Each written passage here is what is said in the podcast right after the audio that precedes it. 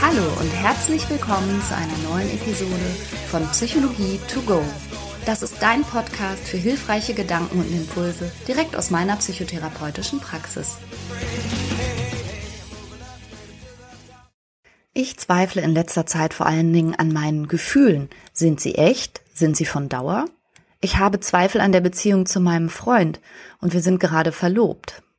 Ich zweifle an mir, bin ich eine gute Mutter und genieße ich den Moment mit den Kindern genug? Ich zweifle an meinem Verhalten. Ich zweifle an meinem Handeln.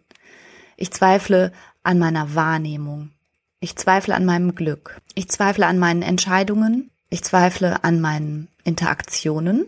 Ich habe Selbstzweifel. Ich zweifle an meinen Entscheidungen. Ich zweifle an den Wegen, die ich einschlage. Ich zweifle an den Aussagen von Mitmenschen. Ich zweifle an der Echtheit meiner Gefühle. Ich zweifle an meiner Attraktivität. Ich zweifle an meiner Menschenkenntnis. Das sind Aussagen von Menschen, die auf meinen Instagram-Post reagiert haben. Ich habe vor einigen Wochen einen Post gemacht und einfach nur gefragt, woran zweifelst du? Und das sind Auszüge aus den Antworten, die mich da erreicht haben. Und ich habe auch noch ganz viele E-Mails zu dem Thema bekommen. Und Zweifel scheint etwas zu sein, was vielleicht auch bei dir, sagen wir mal, resoniert. Und das ist insofern eigentlich auch ganz normal, weil es ein Leben ohne Zweifel einerseits nicht gibt und andererseits wir als Menschen, glaube ich, von Natur aus nicht so gerne in diesem Zwiespalt des Zweifels stecken. Da kommt nämlich ähm, das Wort Zweifel her. Ich habe das mal nachgeschaut. Etymologisch steckt in dem Wort Zweifel drin, dass es sich um zwei Falten oder zwei Spalten handelt. Also ist Zweifel ganz wortverwandt mit Zwiespalt und auch hat es eine Wortverwandtschaft zu dem Wort Verzweiflung. Also es gibt, wenn man zweifelt, ein einerseits, andererseits und ein entweder oder. Und es gibt eben zwei Falten, zwei Spalten, zwei Wege, für die man sich entscheiden kann oder sogar viel mehr. Und das ist ein Zustand innerer Zerrissenheit und eines inneren Hin und Hers, das die meisten Menschen nicht so gut aushalten können. Zweifel sind quälend und bohrend und wir wünschen uns ja oft so sehr Klarheit und Wahrheit und Einigkeit. Und in der heutigen Podcast-Episode soll es mal darum gehen, wie du diese Zweifel überwinden kannst. Und bevor wir aber zu diesen Tipps kommen, möchte ich tatsächlich erst einmal eine Lanze für den Zweifel brechen. Also im Zweifel für den Zweifel sozusagen. Und wenn das GEMA-mäßig nicht so kompliziert und unübersichtlich wäre, könnte ich an dieser Stelle sogar ein paar Songs einspielen, die sich mit dem Thema Zweifel befassen. Also ja, nein, jein oder eben im Zweifel für den Zweifel. Aber die musst du dir jetzt selber mal ergoogeln. Das war mir zu kompliziert. Also ich weiß ja nicht, ob dir das auch so geht, aber ich persönlich habe das Gefühl, insbesondere bei Social Media, andauernd von sehr meinungsfesten Menschen umgeben zu sein. Also anscheinend wissen ja alle ganz genau, was richtig ist und was falsch ist und was gut ist und was böse ist und wie Sachen funktionieren und wie das geht und so. Wow, und dann ähm, wundere ich mich immer, warum ich mich da persönlich nicht so gefestigt fühle beziehungsweise auch eher viel zweifle. Also vielleicht hast du ja auch mal die, die Folge zum Beispiel übers Imposter-Syndrom gehört. Dann weißt du ja von mir auch, dass ich auch an mir selber und meinen Kompetenzen und all dem, was ich so zu geben habe, sehr stark gezweifelt habe und bin da deshalb vielleicht auch so ein bisschen dünnhäutig, was das Thema angeht. Mein Mann da hingegen hat wirklich zu seinem Lebensmotto erhoben den lateinischen Satz De omnibus dubitandum est. An allem muss gezweifelt werden oder an allem sei zu zweifeln. Das killt mich. Also diese Lebenshaltung, dass man alles hinterfragen muss und an allem zweifeln soll, die führt vielleicht zu einer differenzierteren Betrachtung. Und ich weiß auch ungefähr, wie mein Mann das meint. Aber wenn wir manchmal Dispute haben, dann drehen die sich fast immer darum, dass ich irgendeine Idee super finde oder irgendwas gehört habe, was mich begeistert oder ein Projekt starte und dann kommt mein Mann, der sich als professionellen Bedenkenträger bezeichnet und das auch gut findet und dann sagt, ja, aber hast du auch schon mal daran gedacht und hast du das schon mal überlegt und ist dir das schon aufgefallen und ah, ich weiß nicht und schlaf lieber noch mal drüber und oh oh oh.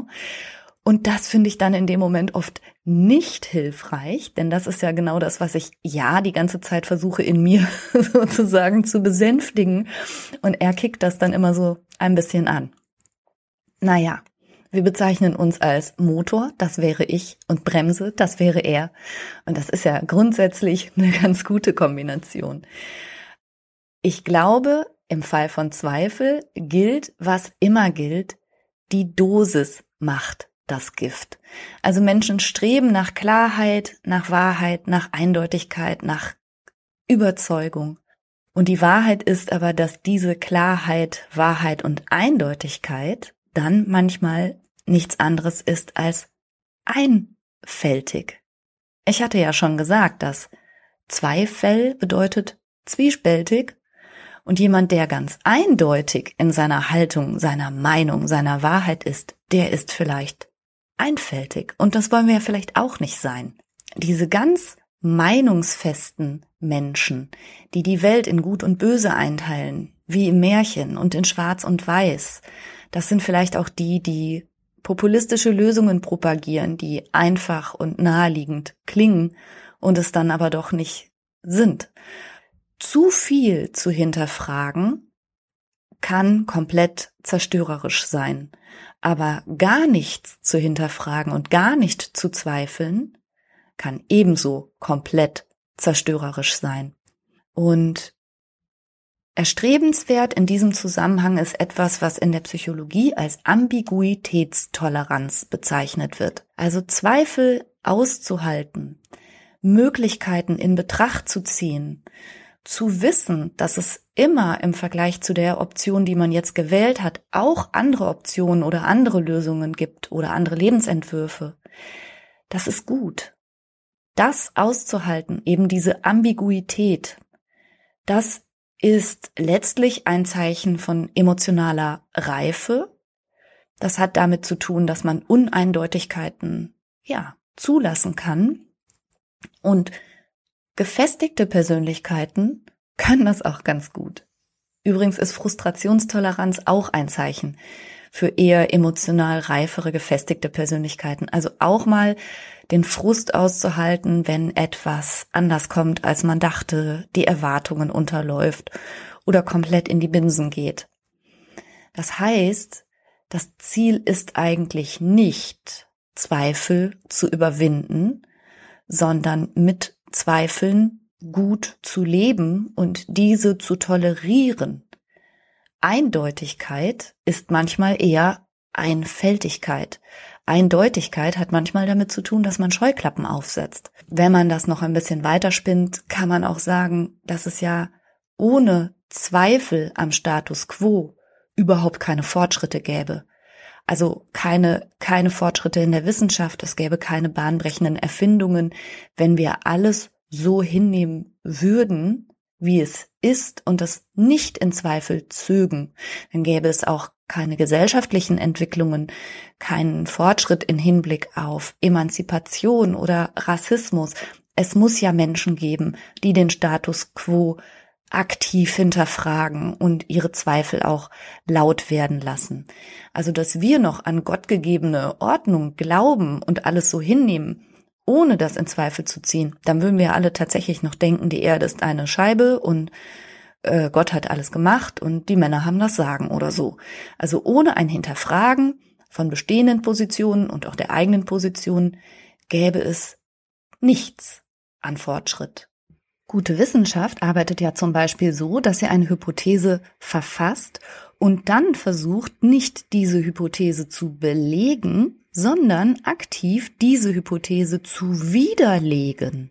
Und in meinem speziellen Fachgebiet der Psychotherapie ist es sogar so, dass es viele Untersuchungen dazu gibt, was sind eigentlich gute Therapeuten oder erfolgreiche Therapeuten?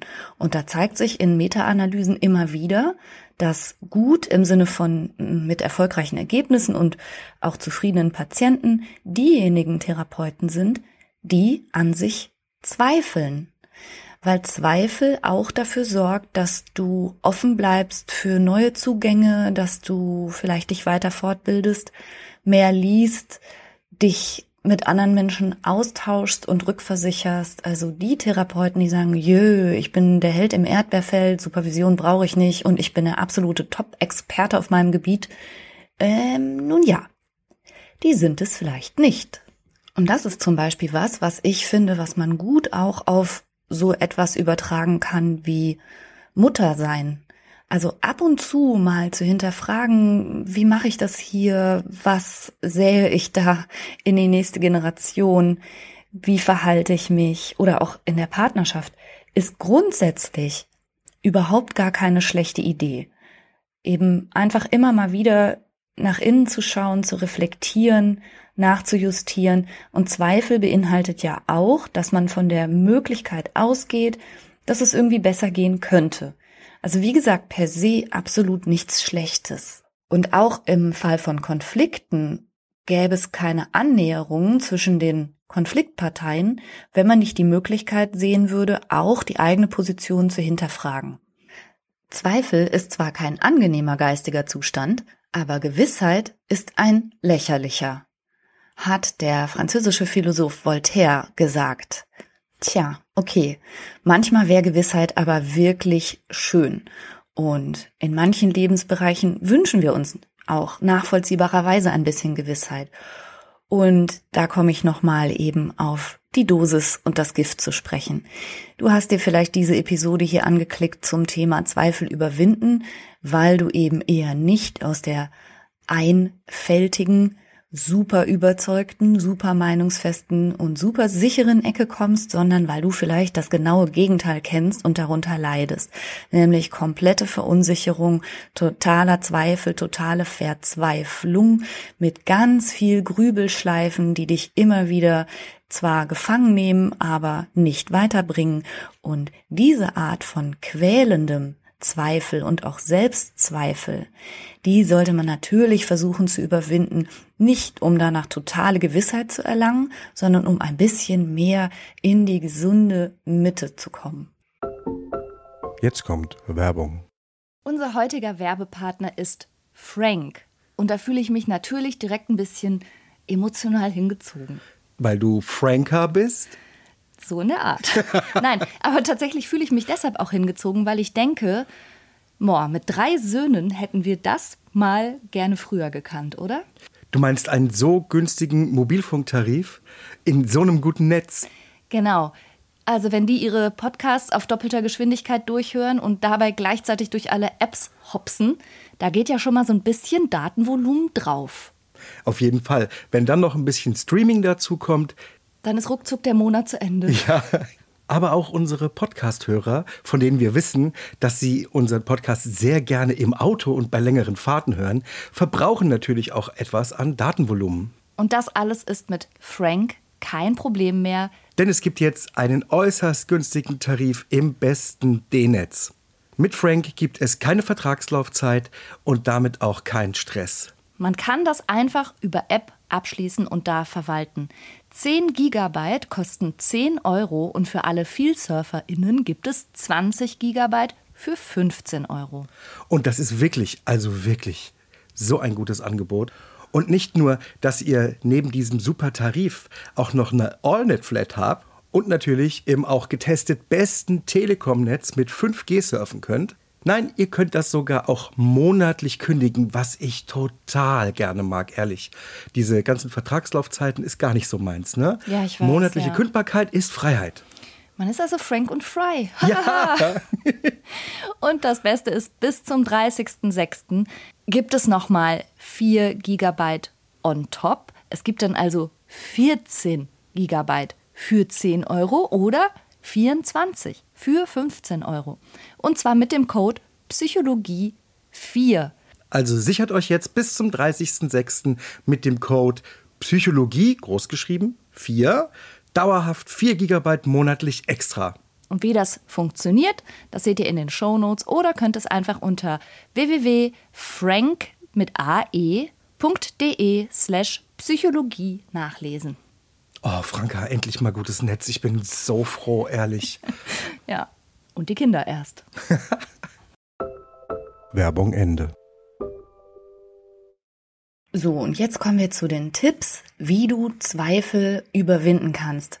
Und weil ich das in all der langen Podcast-Zeit einfach niemals auf die Kette bekomme, sowas stringent durchzunummerieren, ohne zu vergessen, bei welcher Zahl ich gerade war, das ist eine kleine Teilleistungsschwäche von mir.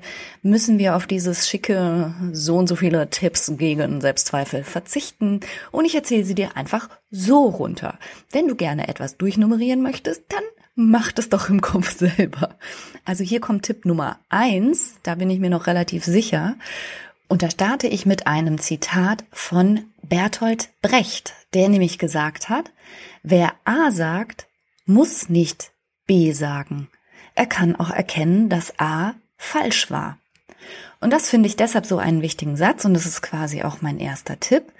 Dieser Satz beinhaltet ja, dass du in vielen Entscheidungssituationen oder Situationen des Abwägens ruhig mal einen Schritt in die eine oder andere Richtung gehen kannst und es passiert nichts Verheerendes. Also dieses, wer A sagt, muss auch B sagen. Oder wenn ich mich jetzt dafür entscheide und im gleichen Zug gegen ganz, ganz viele andere Sachen, dann muss ich da auch weitergehen. Das ist häufig einfach nur ein Glaubenssatz und nicht wahr.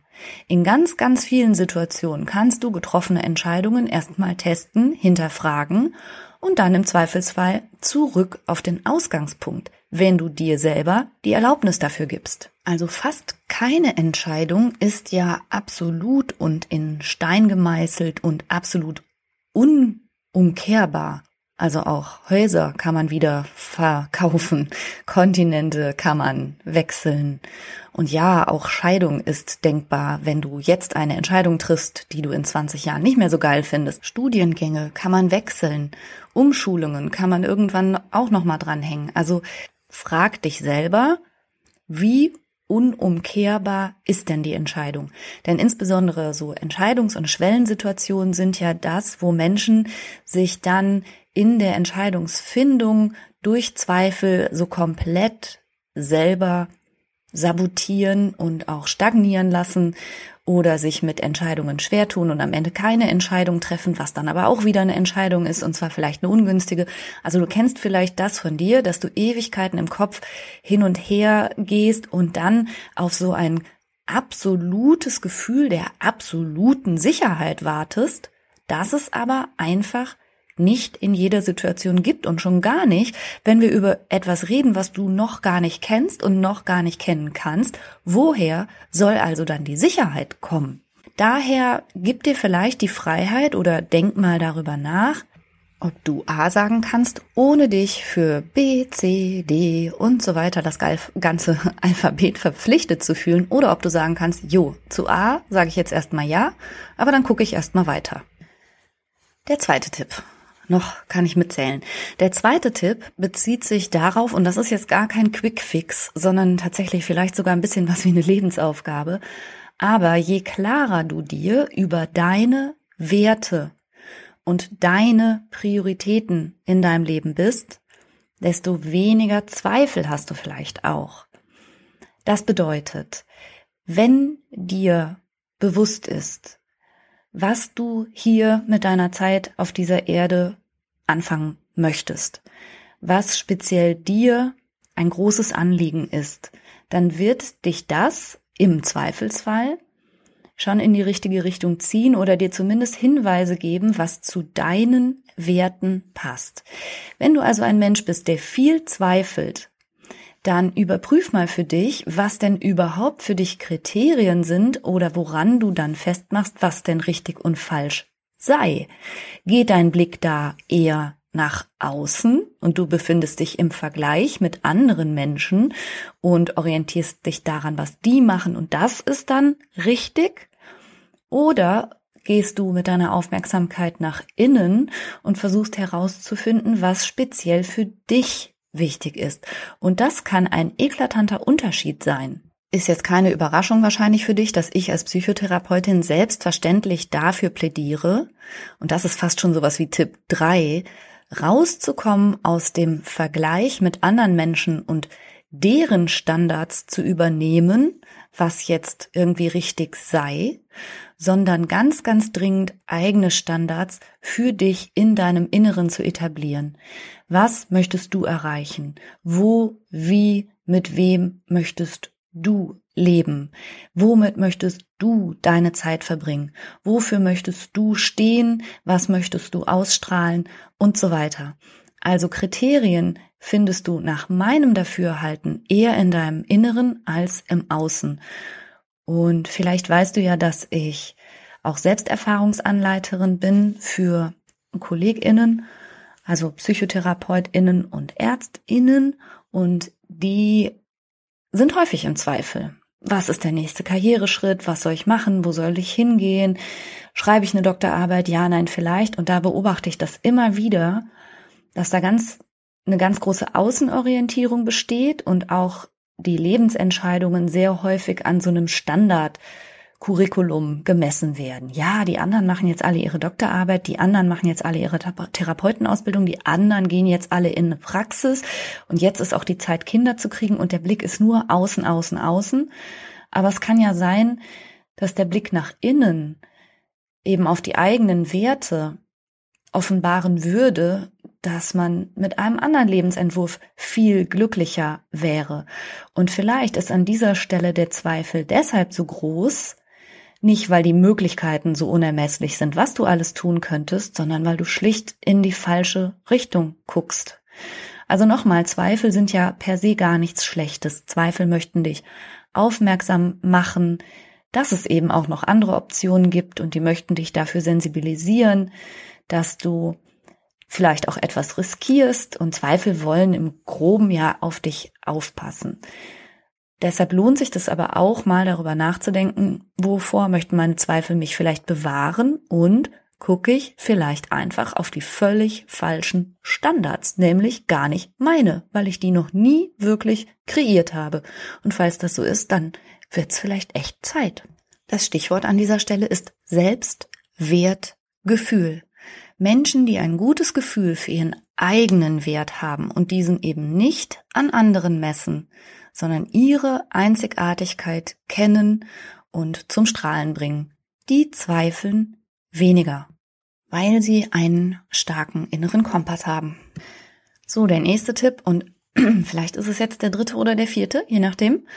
Ähm, der lautet, vergiss perfekt.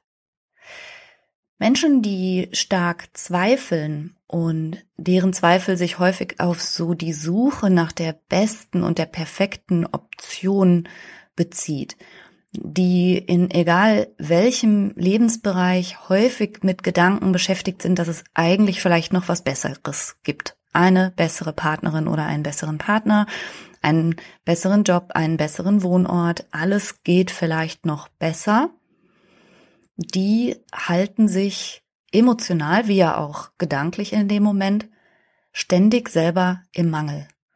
Also indem du deinen Blick ständig auf das vermeintlich Perfekte richtest, löst du in dir selber ein Diskrepanzerleben vielleicht aus. Also wie gesagt, du stellst dir etwas Perfektes vor, dann machst du einen Abgleich, wie deine Realität gerade ist, also deine reale Beziehung, dein realer Job, dein reales Wohnumfeld, dein reales Fahrrad, was weiß ich. Und dann machst du eine Diskrepanz auf zu dem vorgestellten Ideal. Und diese Diskrepanz, je größer die ist, löst Frustration aus. Und diese Frustration kannst du dir aber ersparen, indem du den Blick aus dem angeblichen Perfekt einfach mal rausnimmst. Zum einen hast du dir das gerade wahrscheinlich ausgedacht oder auf Social Media irgendwas gesehen, was irgendjemand getuned, dahin drapiert, hübsch arrangiert hat oder was weiß ich, komplett gefotoshoppt. Also hinterfrage mal dieses angebliche Perfekt, wo dein Blick gerade so klebt und vielleicht würde sich deine Realität ja gar nicht so verkehrt anfühlen und so zum Verzweifeln, wenn dein Blick nicht immer im Perfekten haften würde. Und hier merke ich gerade, muss ich ein bisschen vorsichtig sein mit der Aussage.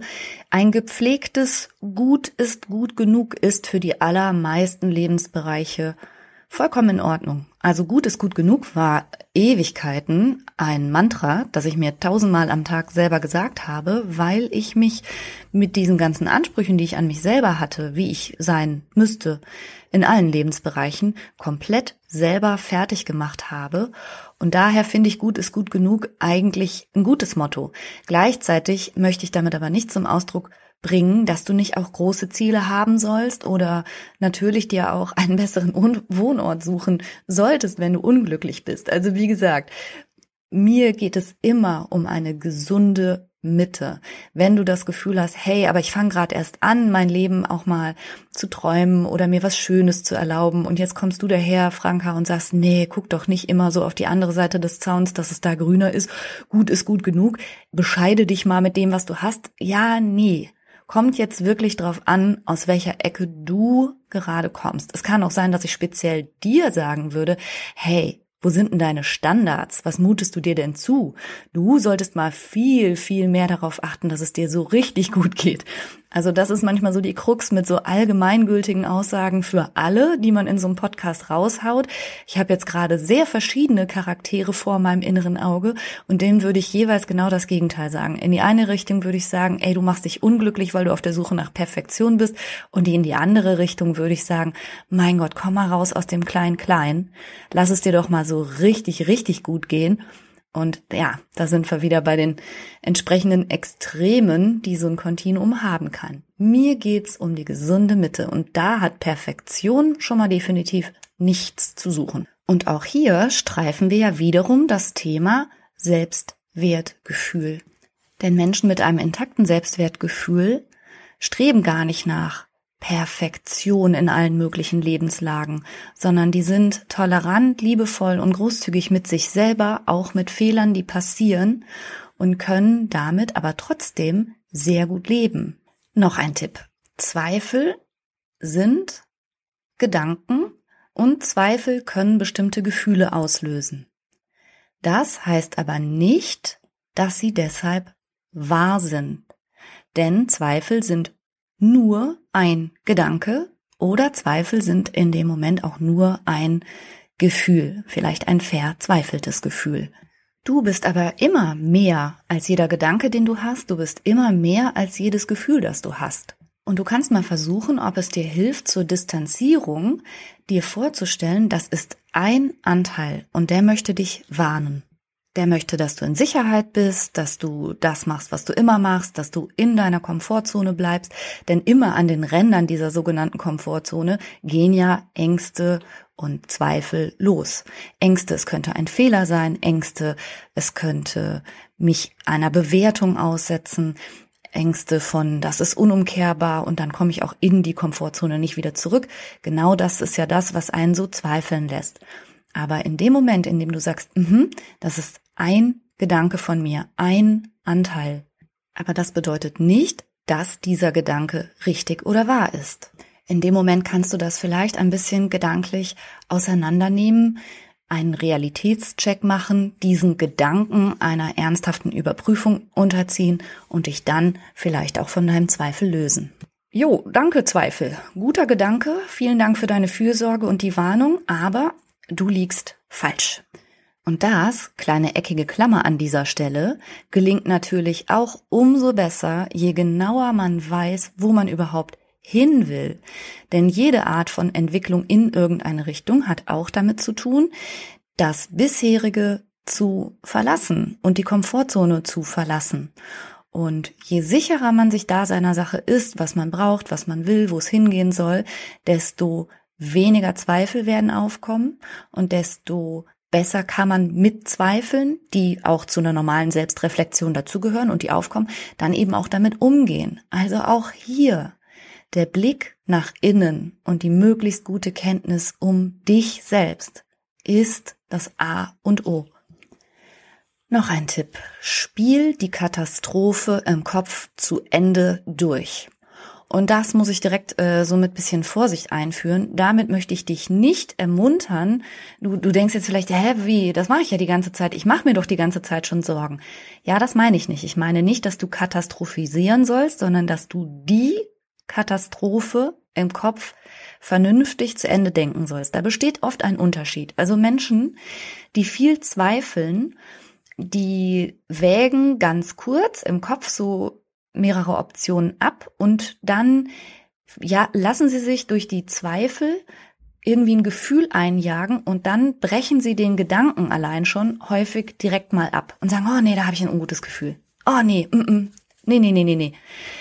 Und dieses Abbrechen des Gedankens und dieses sofort drauf einsteigen, oh nein, das macht mir ein schlechtes Gefühl, behindert halt möglicherweise eine gute Entwicklung. Und dann zieht's dich gedanklich aber doch wieder dahin und du brichst wieder im Kopf ab und so weiter. Ohne dass du wirklich einmal konsequent zu Ende denkst, in Details, was kann denn wirklich passieren? Was passiert denn faktisch wirklich? Also verlass mal dieses vage Gefühl von Zweifel oder Angst und lass dich mal sehr konkret darauf ein, was wirklich definitiv als Konsequenz folgen könnte und was du dann tätest. Und wenn du für diesen Fall eine Lösung findest oder damit leben kannst, dann mach es. Also letztlich die ultimative Konsequenz, die dir drohen könnte. Also ich mache es jetzt mal ganz dramatisch. Also ich habe mich ja selbstständig gemacht in einer eher schwierigen Situation mit äh, zwei noch recht kleinen Kindern, finanziell recht großem Druck und habe die Sicherheit meines Anstellungsverhältnisses verlassen und mich selbstständig gemacht mit einer Privatpraxis, wo ich nicht davon ausgehen konnte, dass mir direkt die Leute die Bude einrennen. Und natürlich waren da total große Zweifel. Kann ich das machen? Kann ich das jetzt machen? Ist das die richtige Entscheidung? Ist das vernünftig? Ist das unvernünftig? Was ist dann finanziell? Also ich habe, um das mal ganz klar zu sagen, extrem große Angst gehabt und viele, viele Zweifel.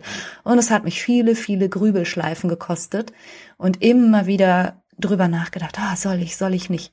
Bis ich mich dann irgendwann mal ernsthaft gefragt habe, okay, Franka, was kann denn schlimmstenfalls passieren. Allerschlimmstenfalls. Und dann habe ich gedacht, ja gut, schlimmstenfalls läuft das mit der Praxis nicht und ich werde Schulden haben, weil ich natürlich Praxismiete und Krankenversicherung für mich und die Kinder und Lebensmittel und sowas alles zahlen werde müssen, ohne Einkommen zu haben. Ja, das war das Schlimmste, was passieren konnte. Okay, habe ich mir gedacht. Und was passiert dann? Ja, dann gehe ich zurück ins Krankenhaus, bewerbe mich irgendwo. Allerschlimmstenfalls habe ich dann eben Schulden, die ich abzahlen muss. Das habe ich dann überschlagen, ob ich das mit einem normalen Gehalt im Krankenhaus werde abstottern können. Ja, das werde ich. Okay, und nachdem ich diese Katastrophe einmal konsequent zu Ende gedacht habe, haben sich meine Zweifel auch beruhigt, weil ich ja wusste, was schlimmstenfalls überhaupt passiert. Und dann bin ich das Wagnis eingegangen und siehe da, es hat ziemlich gut funktioniert. Aber an diesem Punkt gedanklich sich auch mal auf die Katastrophe ernsthaft einzulassen, anstatt schon bei vagen, kleinen, leisen Zweifeln zurückzuschrecken, das ist ein richtig guter Tipp, wie ich finde. Und auch hier war aber natürlich eine innere Arbeit vorangegangen, die mir auch ganz klar gesagt hat, dass für mich zum Beispiel, also für mich persönlich, Familie und Freiheit die wesentlich größeren Werte sind als zum Beispiel Sicherheit. Und da ich eben meinen eigenen Wert Freiheit und Familie höher angesiedelt hat, konnte ich auch zum Beispiel mich von den liebgemeinten Warnungen anderer Menschen, die gesagt haben, nein, also eine Festanstellung ist doch so viel sicherer, sicherer, sicherer. Das konnte ich dann einigermaßen abschütteln, denn das sind deren Werte und nicht meine. Also du hörst schon, auch dahinter steckt, zuvor war da Arbeit am Selbstwertgefühl. Und an dieser Stelle finde ich, kann man das eigentlich zusammenfassen. Das Gegenteil von Zweifel ist nicht Sicherheit, sondern das Gegenteil von Zweifel ist Vertrauen. Und das Gegenteil von Selbstzweifel ist Selbstvertrauen. Und diejenigen Menschen zweifeln am meisten, die am wenigsten Sicherheit in sich selbst verspüren und die sich am wenigsten selbst vertrauen. Und daher liegt auch der Schlüssel zum Überwinden von Zweifeln niemals darin, sich selber zu optimieren, sich an Standards anzupassen, perfekter, besser und all das zu werden. Und der Schlüssel liegt auch nicht darin, dass du dir selbst oder andere dir maximale Signale von Sicherheit geben müssen und dir immer wieder sagen müssen, dass alles sicher, sicher, safe, safe ist, sondern dass du vertraust. Es wird immer Unsicherheit geben, es wird immer Fehler geben, es wird immer etwas geben, das du bereust oder im Rückblick hättest anders entscheiden wollen, wenn du über andere Informationen vielleicht verfügt hättest. Es wird immer Schmerz geben, es wird immer Enttäuschung geben. Genau das gehört zu einem normalen menschlichen Leben dazu. Wir alle leben vorwärts, ohne Drehbuch, ohne Generalprobe, ohne Skript und ohne, dass wir auch nur den nächsten Tag genau kennen könnten. Darin liegt die Herausforderung, als Mensch sozusagen ohne diese Sicherheit klarkommen zu können. Das ist die Ambiguitätstoleranz, von der ich gesprochen habe eingangs. Und die zu schulen und Sicherheit in sich selbst aufzubauen und Selbstvertrauen, das ist der Weg raus aus dem Zweifel und nicht Kontrolle oder Sicherheit oder Maximales in Watte packen und alle Eventualitäten voraussehen. Und auch nicht Perfektion und nirgendwo anecken wollen und überall überzeugen wollen. Denn das wird dir eh nicht gelingen. Ja, und abschließend möchte ich dich noch auf meinen Sisu-Kursi aufmerksam machen. Sisu, das ist das finnische Wort für Mut und eine gewisse Energie und auch den Fokus auf die richtigen Dinge im Leben zu richten. Das ist meine Interpretation und mein Sisu. Dieses finnische Lebensgefühl, das habe ich in einen Online-Kurs gepackt, in dem es darum geht, mehr Gelassenheit und mehr Leichtfüßigkeit im eigenen Leben zu verankern. Und der erste Durchlauf des Sisu-Kursi ist ja fast fertig. Das war wirklich eine ganz, ganz tolle Erfahrung und da ist eine super Community zusammengewachsen, die sich da auch gegenseitig sehr unterstützen und auch sehr die Erfolge feiern und auch jeden kleinen Schritt feiern. Und wenn du daran interessiert bist, dann schau mal auf meine Seite www.franka-cheruti.de. Da hat mein lieber Techniktyp, der Mike, schon mal so was wie eine informelle kleine Warteliste gestartet. Das ist unverbindlich und dann kriegst du mehr Infos, wenn der neue Kurs sie startet. Wie gesagt, es ist ein Online-Kurs, es ist keine Therapie. Also das sei an dieser Stelle schon mal ganz, ganz deutlich gesagt. Keine Therapie, kein Therapieersatz, nichts dergleichen. Es ist ein Online-Trainingsangebot. Okay? Dass da keine Missverständnisse aufkommen. Gut, vielen Dank fürs Zuhören. Nächste Woche gibt es noch eine Folge Psychologie to go und dann mache ich eine kleine kreative Sommerpause. Wir hören uns dann in ein paar Wochen wieder. Aber wie gesagt, nächsten Sonntag bin ich nochmal da und zwar mit dem unvergleichlichen, zutiefst beeindruckenden und unheimlich netten Thorsten Sträter. Bis nächste Woche. Tschüss. Just right. All the doors are open, and things are coming together just the way I was hoping. Now I'm never